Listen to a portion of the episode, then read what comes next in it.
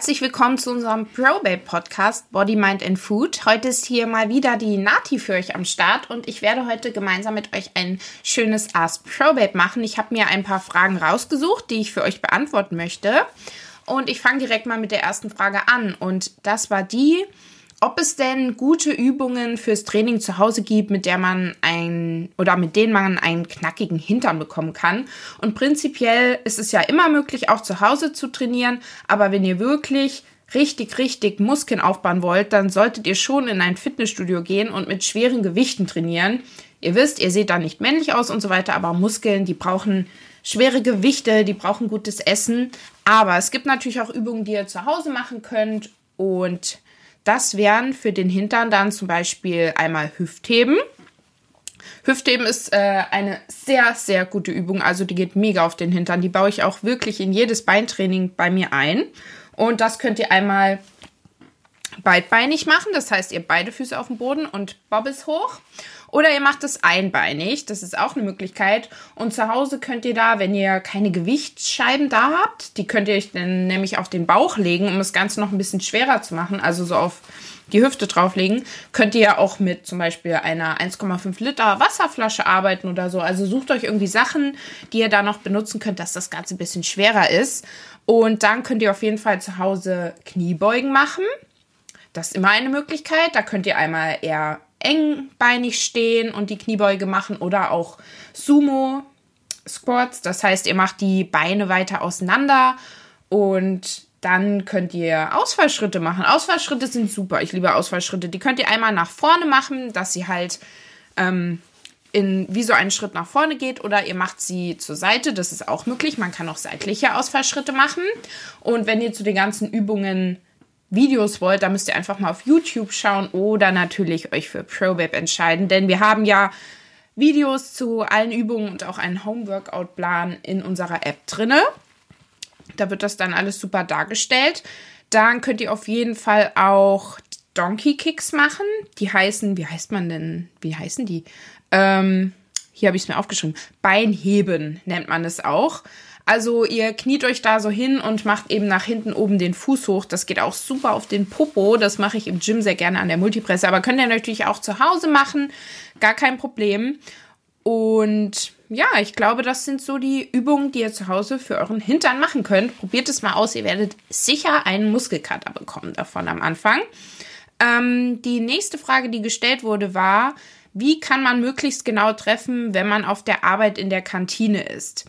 Ja, das ist prinzipiell eine Sache, die nicht so einfach ist. Vor allem, wenn man neu im Bereich des Trackens ist und eben seine Gerichte in ein Ernährungstagebuch notieren will und sich noch nicht so auskennt mit Mengen und Kalorien und so weiter. Aber ich sage immer, Übung macht den Meister. Und wenn du da zum Beispiel einen großen Salat isst mit verschiedenen Zutaten, dann trage alle Zutaten einzeln in dein Ernährungstagebuch ein und schätze die Mengen. Und ich weiß, da wird jetzt der eine oder andere sagen, aber das ist doch so schwer. Ähm, das ist wirklich eine Sache, die du mit der Zeit lernst. Also, wenn du zum Beispiel ein Brötchen hast und so denkst, hm, was wiegt denn das jetzt? Also, ich habe mittlerweile so im Kopf, dass zum Beispiel so ein normales weißes Handbrötchen um die 60 Gramm wiegt, 60, 70 Gramm und ein Vollkornbrötchen dann eher so 80 Gramm oder bis 90 Gramm. Wenn du ein größeres Brötchen hast oder eine Brezel, dann sind es auch mal eher 100 Gramm. Also ich kann das wirklich mittlerweile recht gut schätzen und das könnt ihr auch lernen. Das kommt so mit der Zeit. Auch ähm, ja wirklich Sachen wie Kartoffeln und so. Wie gesagt, bei Nudeln und Pizza finde ich es ein bisschen schwerer oder auch Reis finde ich auch ein bisschen schwerer.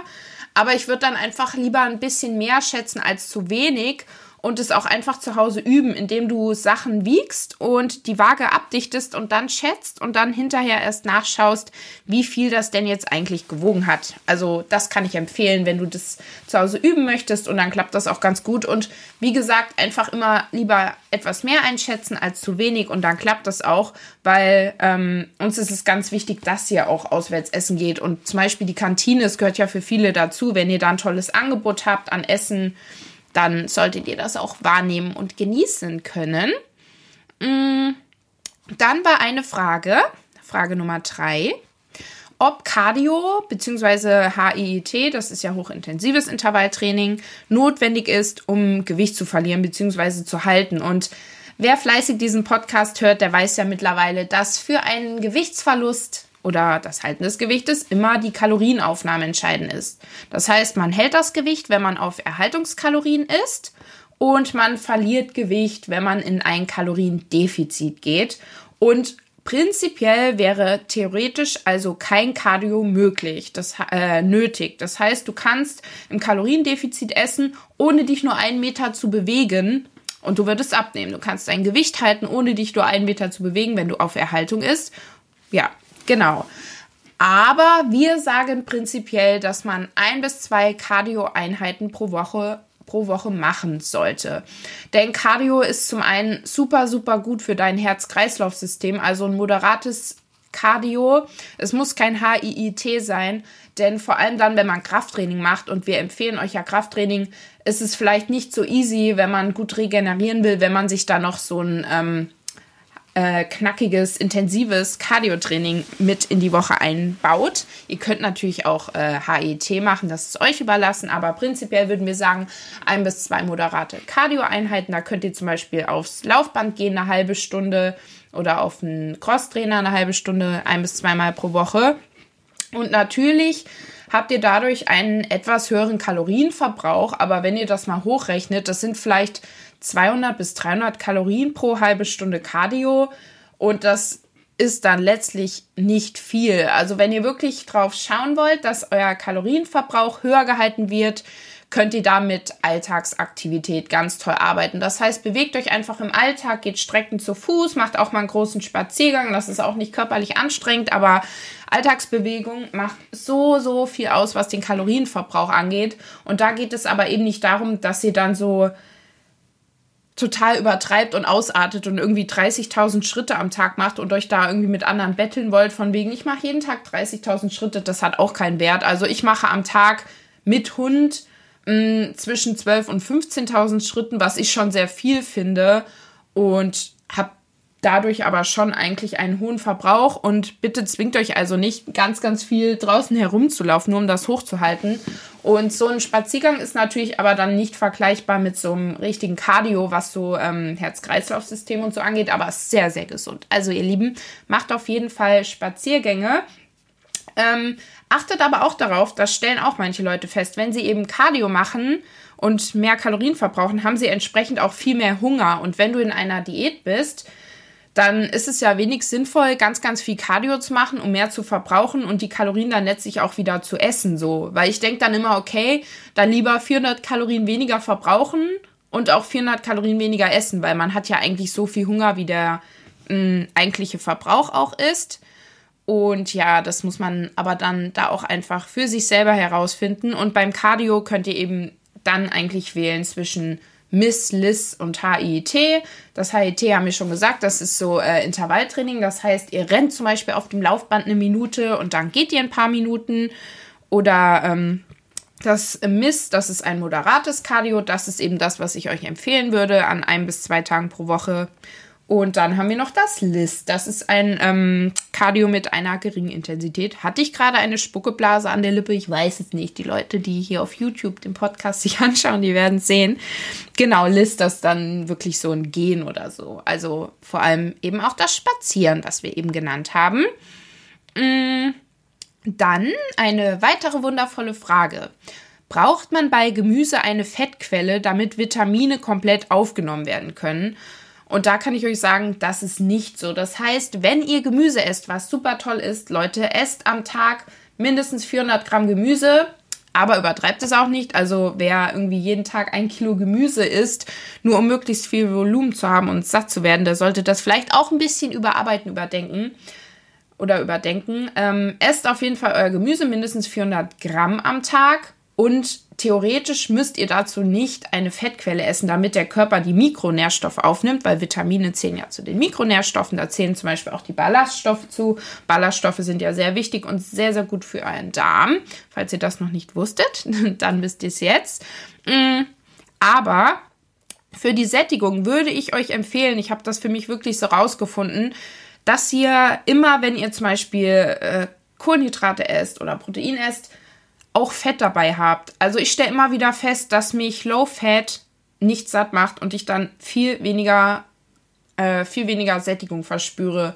Also wenn ich zum Beispiel auf mein Oatmeal noch ordentlich Nüsse drauf mache, macht es mich viel satter, als wenn ich nur die Oats eben mit Proteinpulver habe. Oder ich merke das auch, wenn ich zum Beispiel mal auswärts essen gehe und eine Pizza esse mit schön viel Käse. Da macht mich das irgendwie viel satter, als wenn ich jetzt irgendwie Reis mit Gemüse essen würde. Ähm, Deswegen baut euch gute und gesunde Fette ein, zum Beispiel irgendwie Nüsse oder zum Gemüse. Ihr dürft es auch gerne mal mm, in Öl anbraten. Schmeckt gut, ist geil. Öl ist immer gut. Hm? Oder auch irgendwie Käse dazu. Oh, wie habe ich gerade gelacht? So, hä? Mm, genau, also macht das auf jeden Fall für die Sättigung. Und da muss aber auch jeder ein bisschen so für sich rumprobieren, weil ich kenne Leute, die werden von Proteinen zum Beispiel sehr, sehr gut satt. Andere wiederum ähm, werden eher von vielen Kohlenhydraten satt. Und weil ihr uns das auch immer fragt in Hinsicht auf unsere App, weil wir da ja mit einer geringeren Fettzufuhr arbeiten, die aber natürlich noch in einem gesunden Bereich ist. Also wir achten darauf, dass ihr eine gesunde Fettzufuhr habt. Aber wenn ihr gerne mehr Fett essen wollt, dann dürft ihr jederzeit auch zwischen Kohlenhydraten und Fetten tauschen. Das heißt, erhöht die Fette, und spart dafür ein paar Kohlenhydrate ein, sodass eure Kalorien letztlich aber stimmen. Und ihr könnt euch daran orientieren, dass ein Gramm Fett ungefähr so viele Kalorien hat wie zwei Gramm Kohlenhydrate. Damit seid ihr gut dabei. Und das Protein solltet ihr aber abdecken. Und ich muss mal Luft holen. Ich rede sehr, sehr schnell, Leute. Ne? Ich habe ein, deswegen nennt man mich auch Schnatterli in Kreisen. Ich habe ein sehr flinkes Mundwerk. Ich würde sagen, wir nehmen noch eine letzte Frage. Und zwar, wie kann man schlechte Angewohnheiten, in Klammern abendliches Überessen, stoppen? Ja, Angewohnheiten. Da steckt ja schon das Wort Gewöhnung mit drin. Das heißt, Angewohnheiten sind Sachen, die wir irgendwann so in unser Leben etabliert haben und die sind jetzt da und ohne die können wir so quasi nicht mehr. Also auch das Zähneputzen ist ja zum Beispiel eine Angewohnheit. Wir sind es gewohnt, wir stehen morgens auf und tapsen ins Bad und putzen die Zähne und denken da gar nicht mehr so groß drüber nach. Und so kommen im Leben eben die ein oder anderen Angewohnheiten hinzu. Und an dieser Stelle musst du dir erstmal vor Augen führen, wenn du dir etwas angewöhnt hast, wie zum Beispiel, dass du jeden Abend eine Tüte Chips isst, dann verändert sich wirklich irgendwann in deinem Gehirn auch so die Strukturen. Ein bisschen mit Neuro, nee, nicht Neurobiologie, naja, egal. Ähm, auf jeden Fall verändern sich da wirklich auch so Strukturen im Kopf, wenn man Sachen regelmäßig macht und man gewöhnt sich da sehr, sehr dran. Das ist bei fast allem so. Und deswegen ist es auf jeden Fall nicht unbedingt total leicht, das dann sofort so direkt zu unterlassen und aus dem Leben wieder rauszustreichen, aber es ist auf jeden Fall möglich. Das heißt, wenn du dir angewöhnt hast, dass du abends immer aus Langeweile viele Süßigkeiten isst, kannst du dir das auch wieder abgewöhnen. Es wird am Anfang schwierig sein, weil dein Körper und Kopf denken sich so, ähm, okay, wir haben jetzt hier jeden Abend eine Tüte Chips gegessen. Ich möchte jetzt bitte heute auch mal eine Tüte Chips. Aber du musst dann eben lernen, irgendwie eine Alternative zu finden, was du stattdessen machen kannst. Dass du zum Beispiel sagst, immer wenn ich abends diese Lust bekomme auf diese Chips, äh, mache ich mir irgendwie selbstgemachte Karottencracker oder so, was weiß ich, irgendwie eine Alternative, die ich essen kann und gewöhne mir das wirklich um. Und das möchte man auch immer nicht so gerne hören. Ich weiß, aber man muss halt manchmal auch einfach sich durchbeißen, die Zähne zusammenbeißen und gewisse Sachen durchziehen.